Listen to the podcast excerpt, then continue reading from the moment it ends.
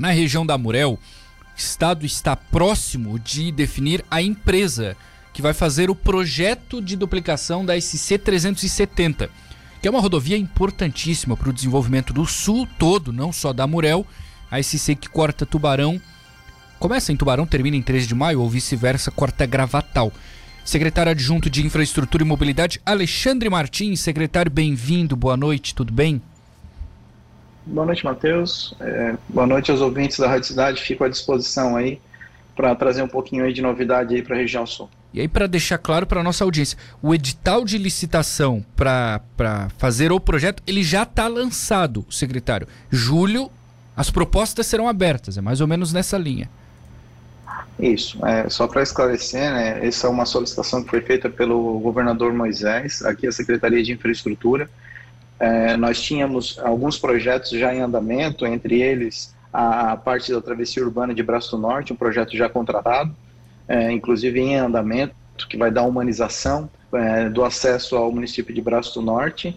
E, porém, a gente precisava aliviar o fluxo de Braço do Norte até Gravatal e de Gravatal até Tubarão. Foram feitas duas opções, uma delas, inclusive, era traçar uma rota alternativa pela, pela região da, da, de Gravatal, acessando direto ao município de, de Capivari, mas esse projeto ainda está em análise na secretaria, ele sofreu algumas alterações, foi um projeto, inclusive, feito pela Murel, é, foi compartimentado, ele foi compartimentado em quatro etapas, essas etapas é, estão agora em análise em readequação de orçamento. É, nós tínhamos um outro projeto que seria só de implantação de terceiras faixas, na SC, é, ligando Tubarão até Braço do Norte, é um projeto é, bem complexo que no, nos aliviaria nesse ponto agora, que nós estamos aí com um fluxo muito intenso na região de Braço Norte até Gravatal e depois a consequente aí também pegando o fluxo da região de armazém em direção a Tubarão, também aumentando o fluxo de Gravatal até Tubarão.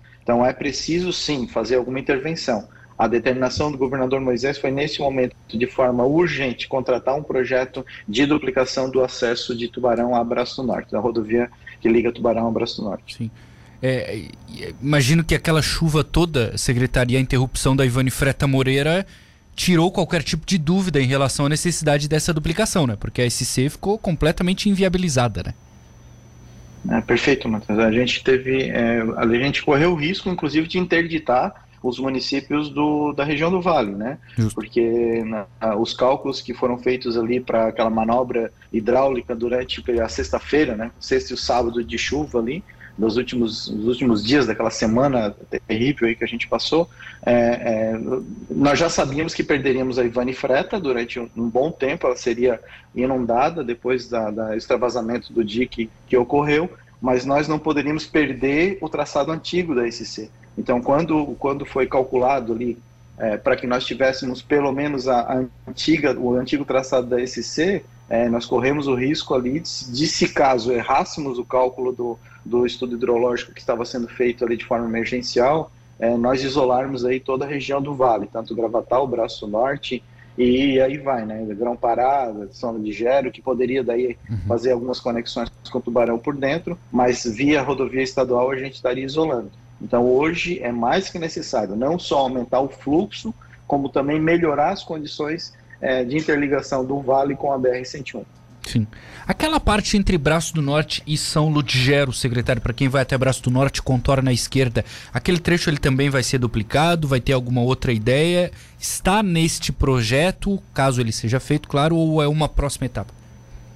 É uma próxima etapa, Matheus. A gente está com duas, dois alinhamentos naquela rodovia. É importante a tua fala, porque são, é, são escoamentos de, de, de tanto de produção agrícola, como também é, metal mecânica naquela região, né? Então a gente tem veículos de grande porte aí transitando por essas regiões. O que a gente está agora é, é, encaminhando já em vias finais aqui de projeto é um trevo na região é, da Sucena, como se chama, é um trevo grande que nós estamos propondo ali de fazer uma interligação com índice alto de, de acidentes na, naquele trajeto entre Braço Norte e São Ludgero. A gente está propondo fazer um, um, trevo de acesso, já com uma solicitação muito antiga ali na região, e também algumas terceiras faixas. Né? Esse projeto ele está em andamento já aqui na Secretaria, e em breve a gente deve anunciar.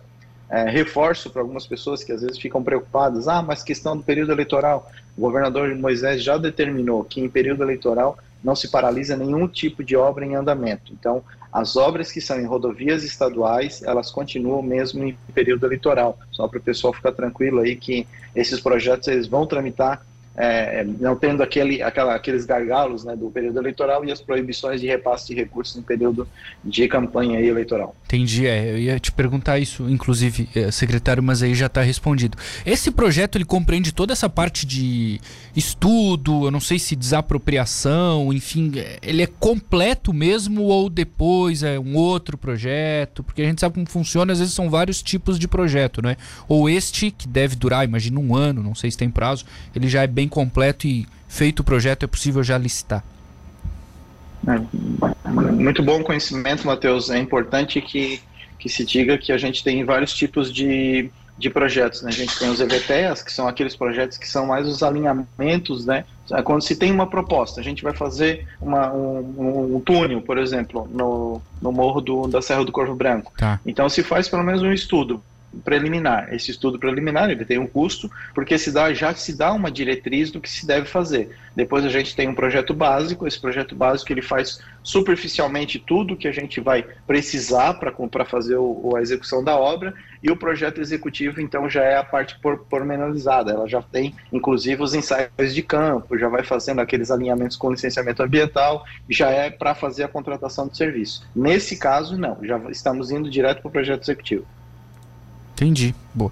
Perfeito. Secretário, só para a gente fechar uma dúvida que chega da, da região da ANREC também, que até foi passada pela nossa produção, que envolve a, a questão da SC 442, que é aquela rodovia entre Cocal e Morro da Fumaça. Tem algum problema ali? O que, que dá para dizer para nossa audiência? Porque parece que houve paralisação, ou não sei se, se é realmente uma paralisação. O que, que o Estado diz para essas pessoas?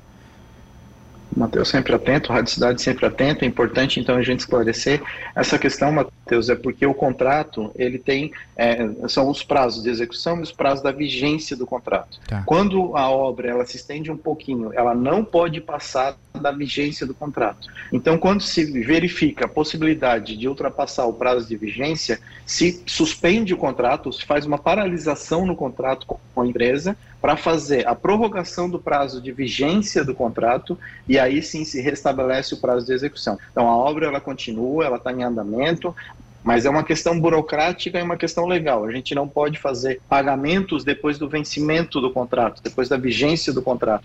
Então é preciso ajustar essa questão burocrática, isso já está em tramitação Sim. e até semana que vem a gente ajusta isso, sem problema nenhum nesse trecho aí, tá bom? tem que aumentar valor também de repasse ou não, só prazo? A princípio não, a, princípio só as, as atualizações aí monetárias aí como previstas em contrato com a empresa. Né? Então tá. Secretário Alexandre Martins, muito obrigado por atender a Rádio Cidade. Boa noite, bom trabalho, secretário. Obrigado, Matheus. Fico à disposição aí de vocês, tá bom?